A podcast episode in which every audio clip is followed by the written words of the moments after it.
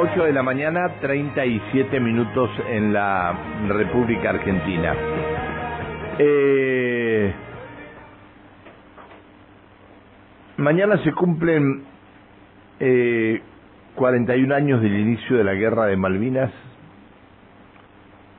y en el país se recuerda con orgullo a los veteranos y caídos durante el conflicto bélico en las islas.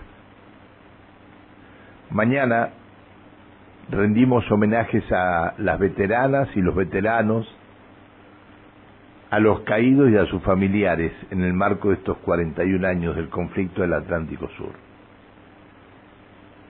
Eh, hay quien este, logró rescatar como hecho principal y que no se lo llevaran los vencedores de la guerra, el trofeo de una nación, el trofeo de una nación que es la bandera.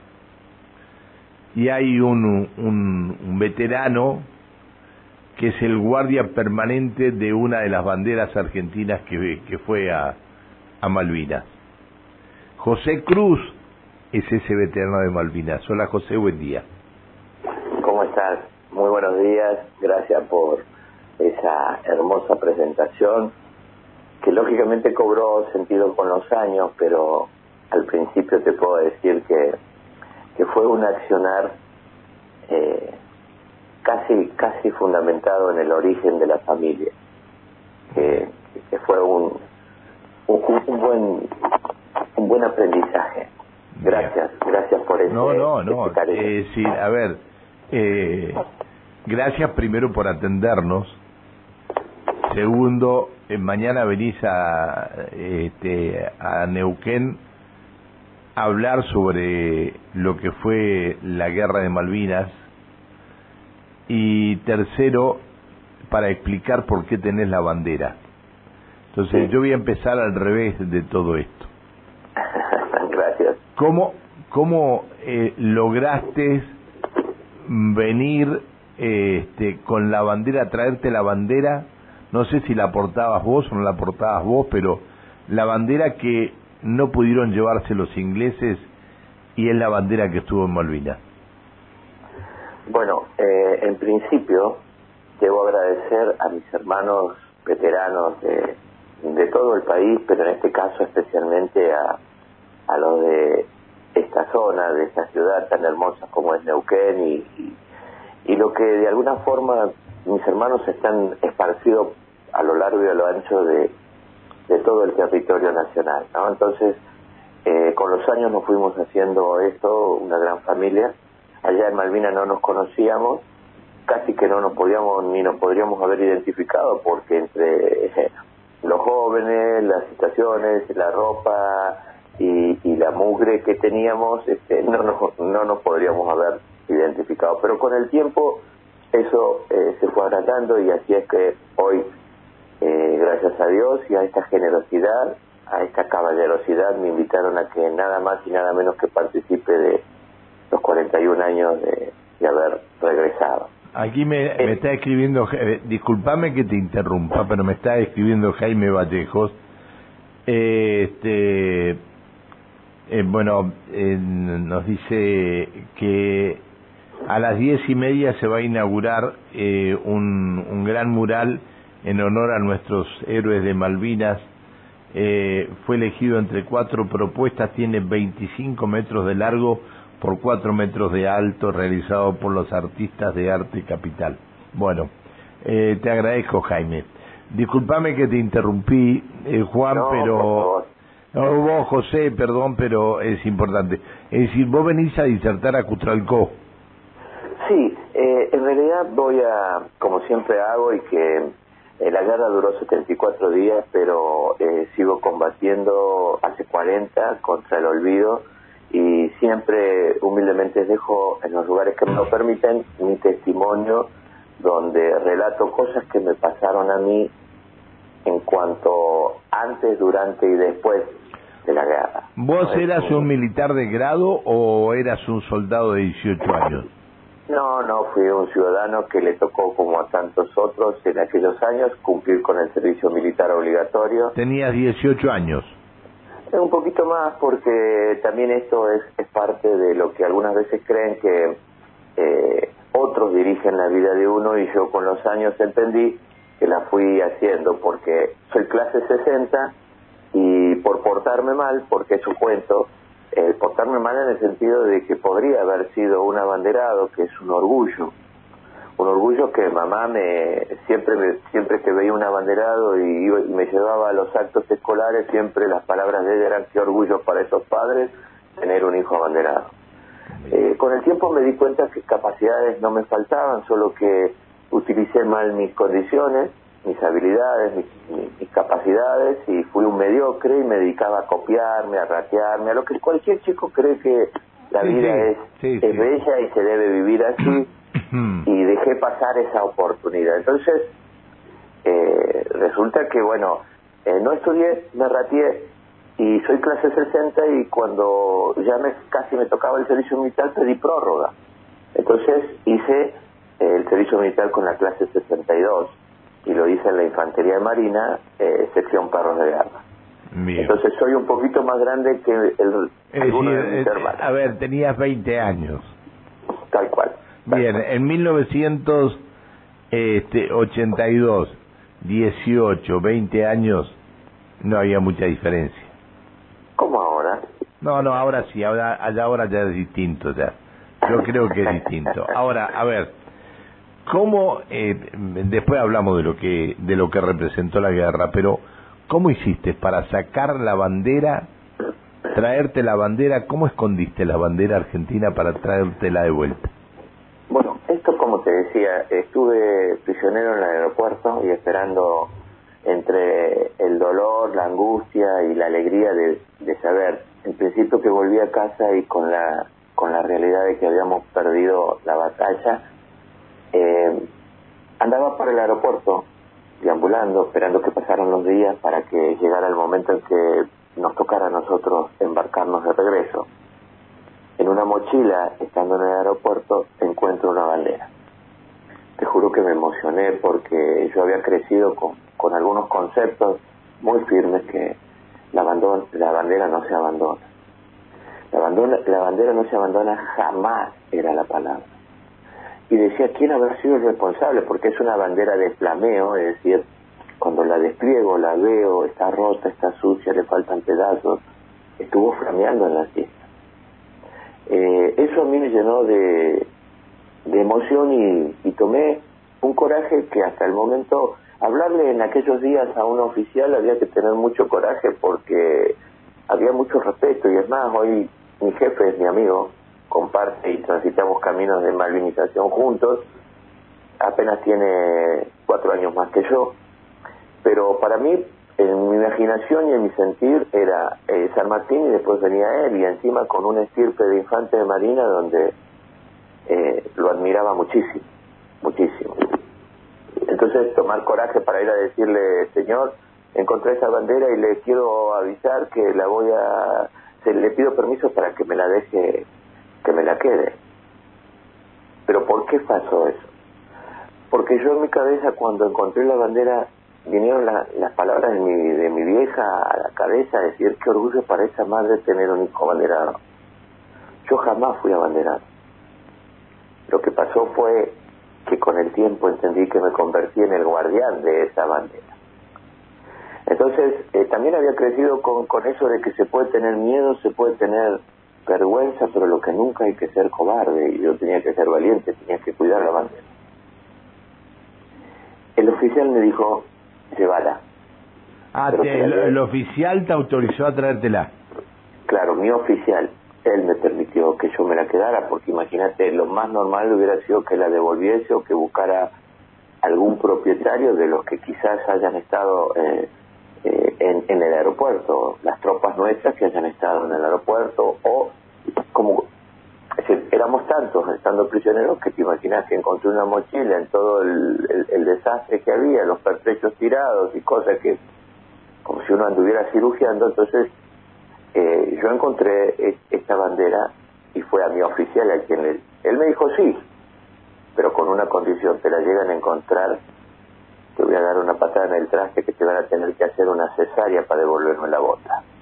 me agarró un cagazo, un miedo que dije, ¿cómo hago? Claro, porque había que pasar la resisa de ellos y, y bueno, las horas empezaron a transitar y mi pregunta era, che, ¿cómo hago? ¿Y qué se les ocurre? Y ahí fue donde un amigo, un amigo de esos que uno tiene en la colimba, que recuerda toda la vida y que seguimos siendo amigos, se le ocurrió la brillante idea de decir, che, mira, hagamos esto. La agarró, la, la dobló y la introdujo dentro de su bufanda. Esa fue la idea. Y esa fue la acción que cuando nos revisaron, los ingleses, entre que querían apoderarse algunas veces de algunas cosas nuestras, no encontraron la bufanda. Y la pasamos. Eh, salir de la isla, nosotros salimos en el Yeguín hasta el Irizar y del Hasta eh, Ushuaia. Ya en el Irizar de regreso le digo devolverme la bandera.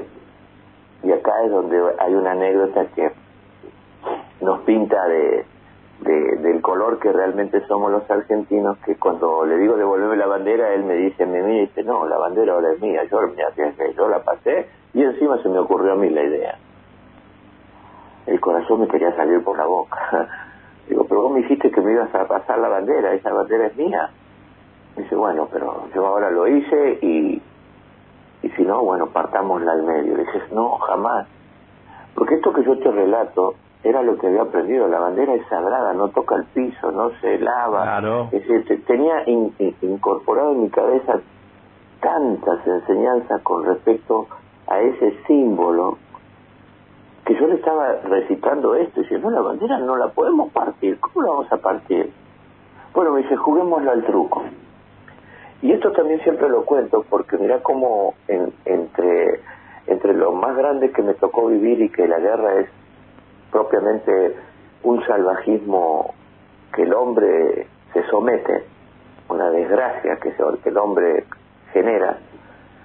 Yo nací eh, católico y hasta los 10 años fui católico y después me convertí al mormonismo, una, una versión del cristianismo que hoy por hoy ya no encuentro diferencia. Dios es uno solo para todo y hay que ser buena persona. Pero en aquellos días yo me sentía más mormón que todos los mormones había por haber y yo decía, si juego al truco y, y miento, porque el truco es un juego de astucia y de, y de picardía y de mentira, entonces digo, capaz que Dios me castiga. Esto lo pensé, te juro. No, le digo, no, no, no, no lo vamos a jugar al truco. Devolveme la bandera. Y ya en ese momento casi como que internamente digo, yo acá tengo que volver a defenderla o, quitársela o pelearla por para tenerla, porque era mía. Fue entonces cuando Jorge Rinaldi, que así se llama este amigo, me agarró de la cabeza y, y, puso casi su, su boca en, en, mi oído y me dijo, te estaba haciendo una broma, la bandera es tuya, y me devolvió la bandera y humildemente me dijo, lo único que, que te pido, me la dejas firmar. Y puso Jorge, eh, eh, Jorge Reinal y la bandera quedó firmada. Esa bandera estuvo guardada casi por 28 años, que es lo que te decía. Eh, en mi caso, tardé 28 años en ponerme de pie, es decir, tuve 7 días prisionero en la guerra, pero durante la democracia estuve 28 días prisionero. 28, años. porque la desmalvinización les hizo mal a todos los que volvieron. Muy mal. En mi caso, eh, siempre comento, eh, soy producto de una recuperación. Toqué fondo. Perdí mi, mi primer hogar, que inclusive lo formé con una chica que escribió una carta a Malvinas y, y yo no estuve a la altura, volví vacío, roto como la bandera, sucio y, y sin tener eh, los conceptos que hoy entiendo que hay que tener. Por eso digo, tardé 28 años, me recuperé, hice muchos años de terapia, mi terapeuta es mi, eh, mi creador, me recicló. Hoy estoy de pie, y cuento nada más y nada menos que la vida tiene esos esos golpes tan bajos que déjame déjame que te pregunte tres o cuatro cosas más porque este es eh, yo me imagino que cuando esté disertando mañana esto va a ser mucho más amplio pero no quería dejar de preguntarte esto eh, la guerra presentó un punto bisagra en la historia argentina. Eh, muchos investigadores o muchas investigaciones la consideran el principio del fin de la última dictadura militar. Pero el problema más grande, mientras ustedes denunciaban un clima de creciente desmalvinización, sus demandas no conseguían respuestas adecuadas en el sistema de seguridad social. ¿Cómo están hoy ustedes? Mira, eh, yo creo que eh, estamos muchísimo mejor que, que al comienzo, por supuesto. Eh, mi trabajo personal de recuperación implica justamente el no ver lo que ya no tengo y lo que no pude y lo que no me pudieron y, y tener que justificarles algo que durante muchos años no lo acepté, me peleé, me llevó a, tocar fondo en cuanto a que la gente no entendió que es más grave la posguerra que la guerra en sí. Y es más grave que cualquier ser humano y que cualquier adulto, después de haberse equivocado, alguien, alguno, no levante la bandera y decir yo me equivoqué. Hasta el momento nadie, ninguno de los, eh, de los responsables de estas acciones y de las conducciones políticas este, dijeron también fuimos culpables. Entonces, ¿cómo lo, cómo lo convertí en eh, entender que hoy estoy mejor y, cada día, cada día que estoy despierto, cada día que respiro, cada día que amanezco, eh, doy gracias a Dios porque ahí sí yo puedo seguir batallando y no me voy a rendir. Y voy a seguir durante 40 años más si es posible, enseñando que eh, la vida eh, es mucho más sensible, que nos tenemos que eh, encontrar siendo mejores personas cada día y no crear guerras. Que hay veces que aunque parezca que no, una pelea simple porque me tocaron bocina, porque no me dejaron pasar en la rotonda, eh, generó una guerra o, o un mal momento. Y esto me lo enseñaron mis hijas, porque de tanto reclamar y mal, porque los primeros años hice pasar vergüenza a mis hijas tratándome de pelear, de, que me reconozcan, de que entiendan, de que las remeras inglesas para mí era ver un enemigo y mis hijas me dijeron, papá, tenemos vergüenza, tengo miedo, no pelees. Y no soy violento y no soy nada de lo que en ese momento me convertía. Porque quería ser responsable a los que tendrían que haber, por ejemplo, ¿para qué me vas a dar zapatillas si me cortaron los pies? Entonces, reconocer es conocer. Y lo más hermoso que ustedes están permitiéndome es que me conozcan. Simplemente, ¿qué, me, ¿qué le pasó a José Cruz? Yo no voy a contar historias de batallas en el campo. Aparte, no, no, no, te, no, la idea, a ver, te llamamos para conocer tu historia porque lo de las batallas lo hemos vivido y lo vivimos en cada una de las exposiciones que se hacen a lo largo y ancho del país. acá tenemos, acá tenemos en Neuquén y en otras partes de, de, la provincia un reconocimiento hacia ustedes este, muy importante. Hay un cenotafio importante aquí en Neuquén. Este, creo que este, debe ser uno de los más lindos que hay en el país. Lo digo lo más lindo porque lo vivo en Neuquén, digamos, ¿no? Este, Por eso, por eso eh, Ahora, permitime, no sé si a lo mejor eh, quedó claro, ¿no? En este caso, digo los responsables porque el pueblo, la familia, los allegados, la gente, durante estos 40 años, siempre, siempre nos dieron esa contención y ese cariño y, y resumiendo, estamos, ¿cómo no vamos a estar mejor? ¿Cómo no vamos a estar orgullosos de lo que conseguimos, ese monumento, lo que el que están por inaugurar mañana? Claro, sí, señor. Es decir, eso, eso es maravilloso, soy un agradecido y estoy hoy justamente consciente de que vos me, me des esta oportunidad de conocerte, de que me conozcas, de que... No, no, no, no, yo, yo, yo no te di ninguna oportunidad. Vos nos diste la oportunidad a nosotros de que conozcamos esta historia, porque cuando a mí me dijeron, tenemos el único custodio de una bandera que se trajo de Malvinas, dije, lo quiero conocer Gracias por eso el único, no, pero vos es que... Pero sos el único que el único que se la trajo, porque el que abandonó la mochila no fue capaz de traerla. Y, qué sé yo si no cayó en el campo de batalla. Pero en la mochila no podía estar, si cayó en el campo de batalla, la mochila no podía estar en el aeropuerto. Tal, tal cual, tal cual, pero... Entonces no tiene que haber caído en el campo de... Pero este, ser el custodio de la única bandera que los que, que no tuvieron que arriar delante de los ingleses, esto es muy importante. Sí. Así que yo te tengo que yo te tengo que agradecer esto, porque la verdad había que tenerlo bien puesto para para eh, pasar la bandera, que un amigo te ayudó, que lo que sea, que la bandera que estuvo flameando en en tierras argentinas y y por una guerra este, transitoriamente se ha perdido eso, esa bandera esté en Argentina, esto es...